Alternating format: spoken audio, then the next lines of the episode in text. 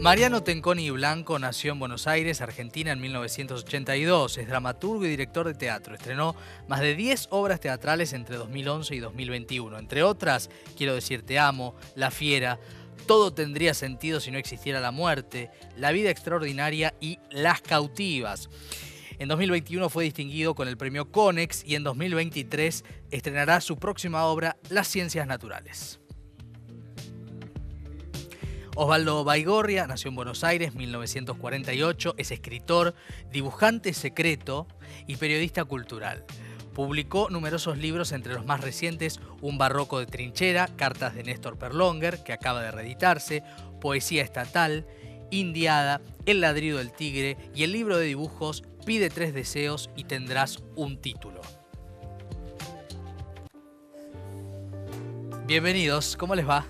¿Qué tal? ¿Cómo estás? Gracias por estar aquí. Bueno, eh, estos eh, dos escritores, autores, hombres de letras, son parte del derrotero que presenta este libro eh, infrecuente y fascinante, que es el libro de las diatribas, que aquí lo tenemos, y lo tenemos en la pantalla, por supuesto.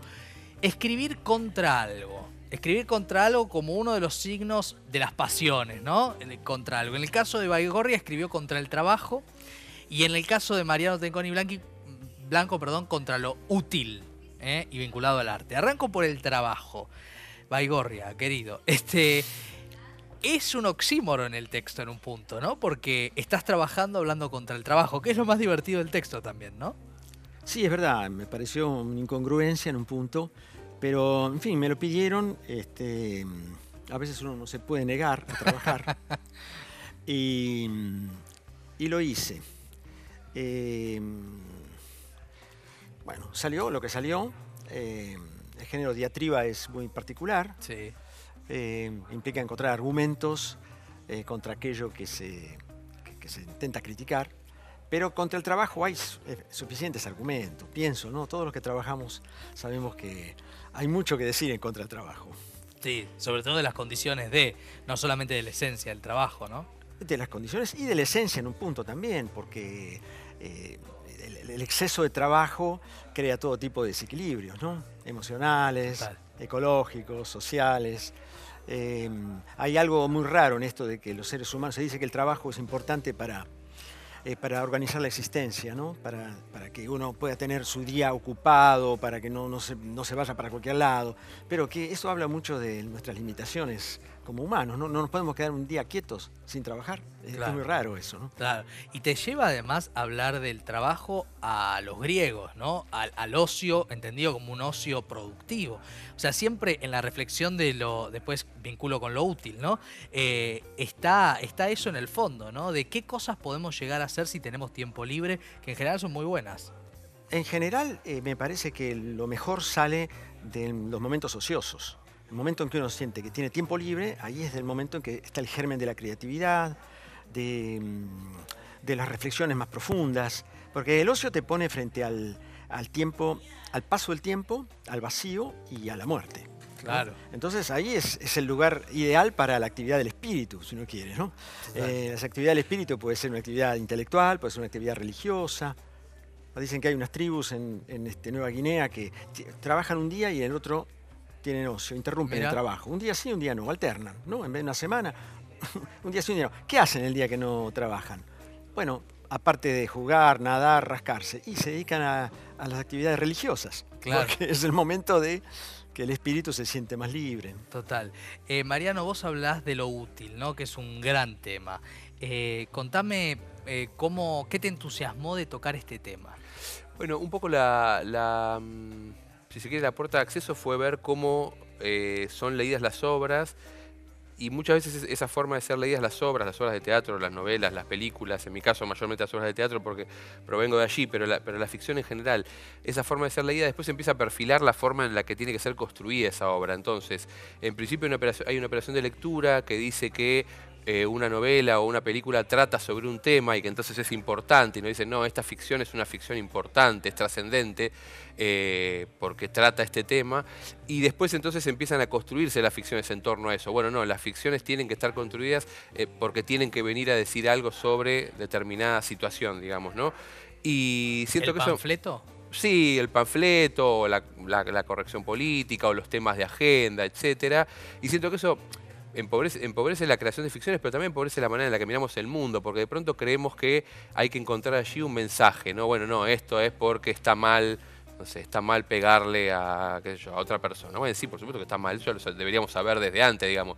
Eh, pero, pero de pronto eh, no, no, poder leer las ficciones en su, complejidad, en su complejidad rítmica, en que muchas veces lo que nos conmueve es algo que no terminamos de, comprender. Y me parece que, eso es muchísimo más interesante y que, de pronto todo sea leído en virtud de la utilidad, empieza otra vez a poner el, al lugar de la ficción en el lugar de un producto que sirve para decir algo que habría que decir eh, y a mí me parece muchísimo menos complejo, porque siento que lo que no entendemos, lo que no comprendemos, lo que nos excede, lo que no termina de ser una cosa u otra, de pronto puede tocar una fibra mucho más importante. Digo, ¿para qué sirve la ficción? Y yo qué sé, yo qué sé por qué a vos te conmueve una novela, o a Osvaldo, o a mí, y por qué a vos te puede conmover en un momento y en 10 años te puede conmover por otra cosa. Digo, me parece que es muchísimo más interesante poder eh, leer las ficciones y, si se me permite, el mundo de, una forma mucho menos atada a, un objetivo Total. Eh, que se supone que está previo a la obra, ¿no? Sí, hay algo conductista, ¿no? También de cómo tenemos que reaccionar, qué tenemos que valorar, en vez de, y si querés sumar algún concepto, Osvaldo, al respecto, me parece que es interesante cómo esa ruptura de la libertad del sujeto ante la obra, ¿no? Y el valor de la obra en sí, no atada a nada, ¿no? Exactamente. Y, también es, digamos, el, el, problema de la utilidad, ¿no? Tiene que ser, al todo tiene que ser útil. Y bueno, a veces eh, desde lo inútil em, suelen salir, este, no sé, las, mejores producciones o las mejores reflexiones o las mejores formas de vida. Desde un, yo diríamos, de un, grado cero de la actividad, ¿no? Sin, proponerse, sin hacer un esfuerzo por construir un resultado determinado. ¿no?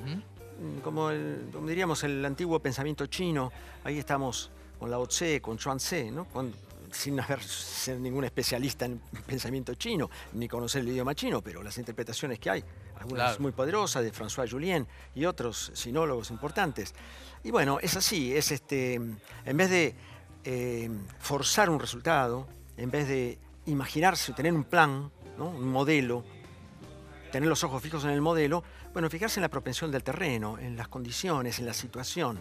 ¿no? Porque si uno lleva los ojos al modelo, a veces se tropieza con una piedra y se cae. Tropezamos, claro, exactamente. Ahora, eh, hay una cosa, Mariano, en tu texto que me hizo acordar, obviamente, a la sentencia eh, de Oscar Wilde. Eh, la inutilidad del arte me parece que va por ahí, ¿no? Lo que vos planteas también, ¿no? Sí, yo creo que, uno muchas veces dice que el arte no sirve para nada y es fuerte y, de nuevo, yo soy el primero en, en, asumir esas contradicciones, porque sí, bueno, no sirve y sí sirve y qué sé yo. A mí me sirve, me sirve porque me gusta hacerlo y, y también pago mis cuentas, digamos, con, eso, ¿no?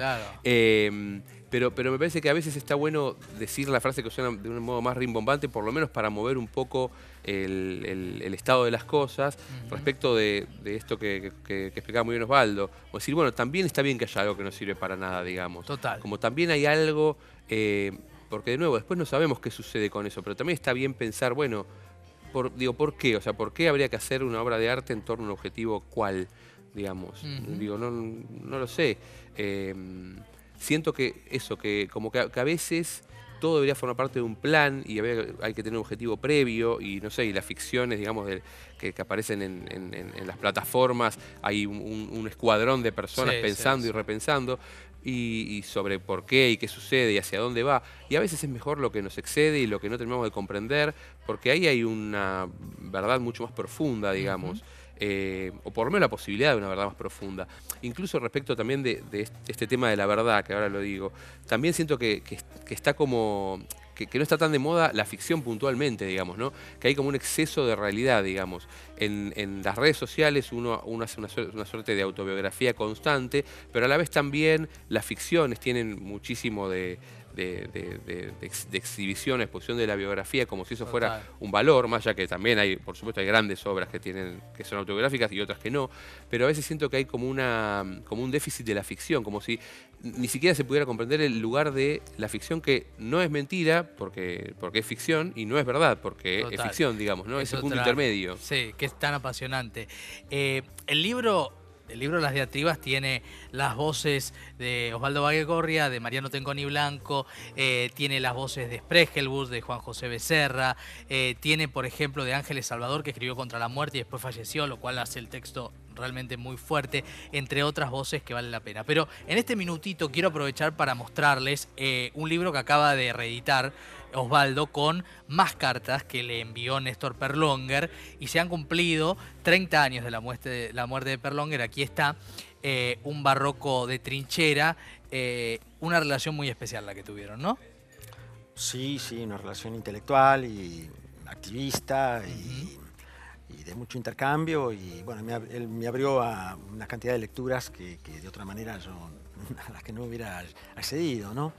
Eh, y además, bueno, después se solidificó en el sentido de, siempre fue fluida, pero me refiero, se asentó, se sedimentó eh, cuando viví en el exterior eh, y él se quedó en Argentina, después fue a Brasil y, bueno, fueron cartas escritas desde los dos, digamos, de los dos puntas del continente. Yo estaba en Canadá, él estaba en los trópicos y, y bueno, y ahí hay o sea, hay un contrapunto y unas tensiones muy interesantes. Es un muy buen, me parece que es un muy buen documento de época. Eh, años de la dictadura y la postdictadura, inmediata postdictadura, el regreso a la democracia, con todos los mitos y los lugares comunes que hay entre, en esas épocas, ¿no? que un poco los, los cuestiona allí eh, Perlonger. Sí, apasionante. ¿eh? Y además reencontrarse con la figura de Perlonger desde una arista distinta, vale la pena, lo editó Blati Ríos. Y Mariano Tengoni Blanco estrena obra de teatro en San Martín el año que viene. Sí, estamos ensayando las ciencias naturales, que es la segunda obra de la saga europea una saga que comenzó con, las cautivas.